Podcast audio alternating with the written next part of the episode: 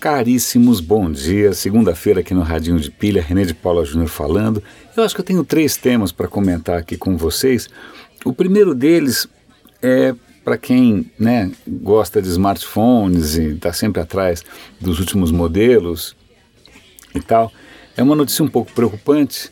Eu não sei se vocês lembram recentemente da polêmica é, de um atentado nos Estados Unidos em que o FBI conseguiu pegar o, o iPhone dos terroristas, mas o iPhone estava bloqueado e a Apple se recusava a abrir o iPhone, ficou aquela polêmica, as empresas devem abrir, não devem abrir, e no fim parece, na época, depois de algum tempo, que o FBI conseguiu craquear, conseguiu abrir o telefone usando uma empresa israelense. Aí isso ficou, essa informação ficou meio no ar.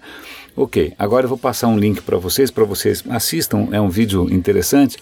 A BBC visitou uma empresa israelense chamada Cele, acho que é Celebroid que fala, que ela consegue é, craquear. O cara é cauteloso na hora de afirmar que tipo de celulares que ele consegue abrir. Mas ele falou, olha, os celulares mais modernos, uma ampla variedade, blá blá blá blá blá blá. Então, iPhone 7, Android não sei o que lá, sensor de impressão digital, esquece, esquece. Os caras demonstram ali, eles dão lá pro repórter um celular com sensor de impressão digital. O, o repórter faz uma série de coisas, tira fotografias, manda mensagens secretas, tal, cria lá uma impressão digital.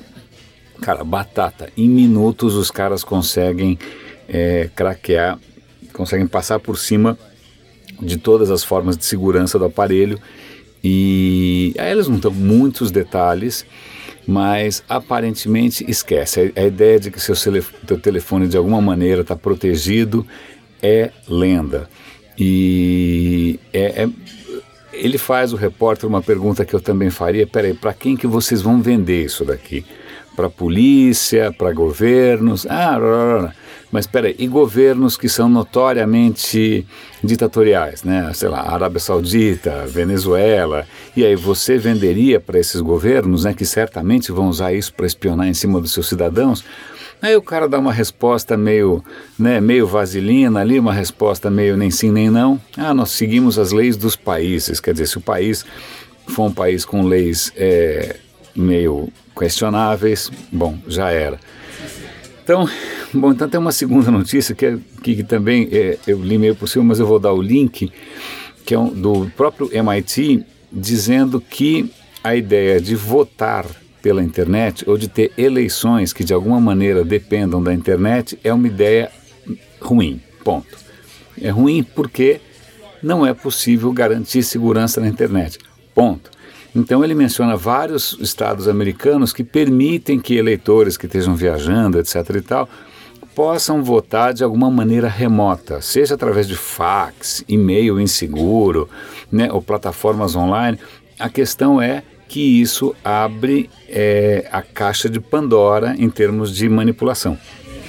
E eles não mencionam o sistema brasileiro, que não, aparentemente não está conectado na internet, mas também tem uma segurança questionável, porque aparentemente também o sistema mais seguro continua sendo votar em papel ponto. Né? Você tem que ter um contraponto material, você tem que ter uma prova física daquilo que foi feito, porque enquanto for digital não tem segurança nenhuma. Temos eleição aí, daqui no final de semana, eleição para prefeito. Oremos. Então vamos para um outro, um outro ponto interessante. Um artigo falando agora em celular. É só uma, isso é só uma leitura é, para provocar reflexão, não é exatamente uma notícia. Mas o tema é o seguinte: o cara diz qual é o melhor celular do mundo? O melhor celular do mundo é o celular que você tem. Ponto.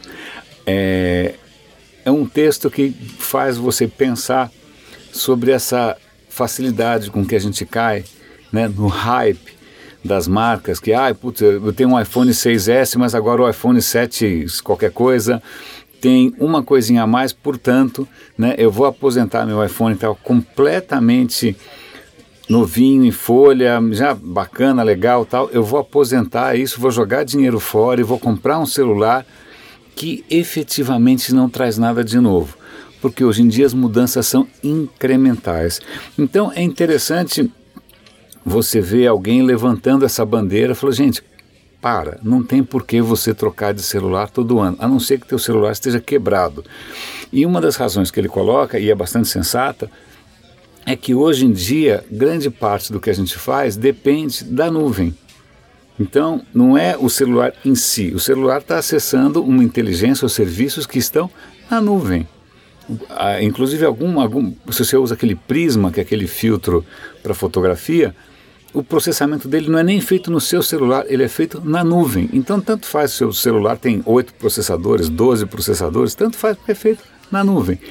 Então, isso é um toque que eu achei interessante para a gente começar a questionar.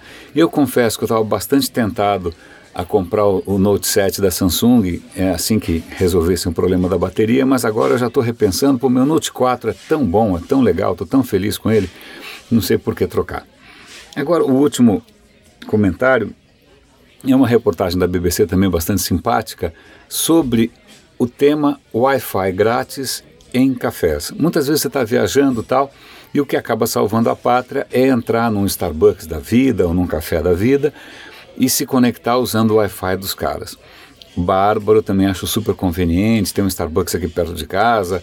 Quando eu me divorciei também, quem me salvou foi um, um, um café Suplicy, que também tinha um Wi-Fi grátis aqui perto. Bom, é, a questão é que para alguns cafés menores não é necessariamente um bom negócio você ter um cara que, sei lá, é um freelancer que vai passar o dia inteiro sentado na sua mesa ocupando espaço, tomando um café ou uma água. Né? Você tem cara, gente que, que acaba abusando um pouco desse benefício. Então a reportagem é interessante porque mostra alguns cafés que cortaram o Wi-Fi, alguns cafés que tentaram limitar ao, alguns horários, alguns cafés que cortaram e tiveram que voltar porque as pessoas reclamaram. E um deles, cara, um café com uma estrutura um pouco maior, um espaço maior, que transformou uma boa parte do que era café num tipo de coworking. Você paga uma assinatura por mês e você pode ir lá o quanto você quiser, o café é de graça, tal. Então vira praticamente espaço de coworking com muita gente da economia criativa, tal. Que é uma solução bacana se o cara tem uma área livre razoável, né? Um café pequeno não tem esse benefício. Mas é legal também para a gente pensar nas expectativas que a gente acaba criando, que às vezes são expectativas que são um pouco irreais, que podem estar sacrificando alguém que tem um negócio pequeno, né, que não é uma Starbucks da vida, uma cadeia grande que pode absorver alguns custos. Né, às vezes o cara tem um negócio pequenininho, se você ficar ocupando a mesa do cara o dia inteiro, não é que o cara é mesquinho, ele tem um negócio, e o negócio dele não é prover internet, o negócio dele é vender café. Mas, de novo, tudo tem a ver com esse mundo em que a gente vive, em que a gente criou algumas expectativas né? Que, que aí é meio estranho, né? Ao mesmo tempo você quer Wi-Fi de graça, mas ao mesmo tempo você quer comprar o iPhone novo todo ano. É estranho. Caríssimos, era isso. René de Paula Júnior falando. Boa semana para todos nós. Lava Jato na rua, Palocci em cana. Bom dia para todos nós.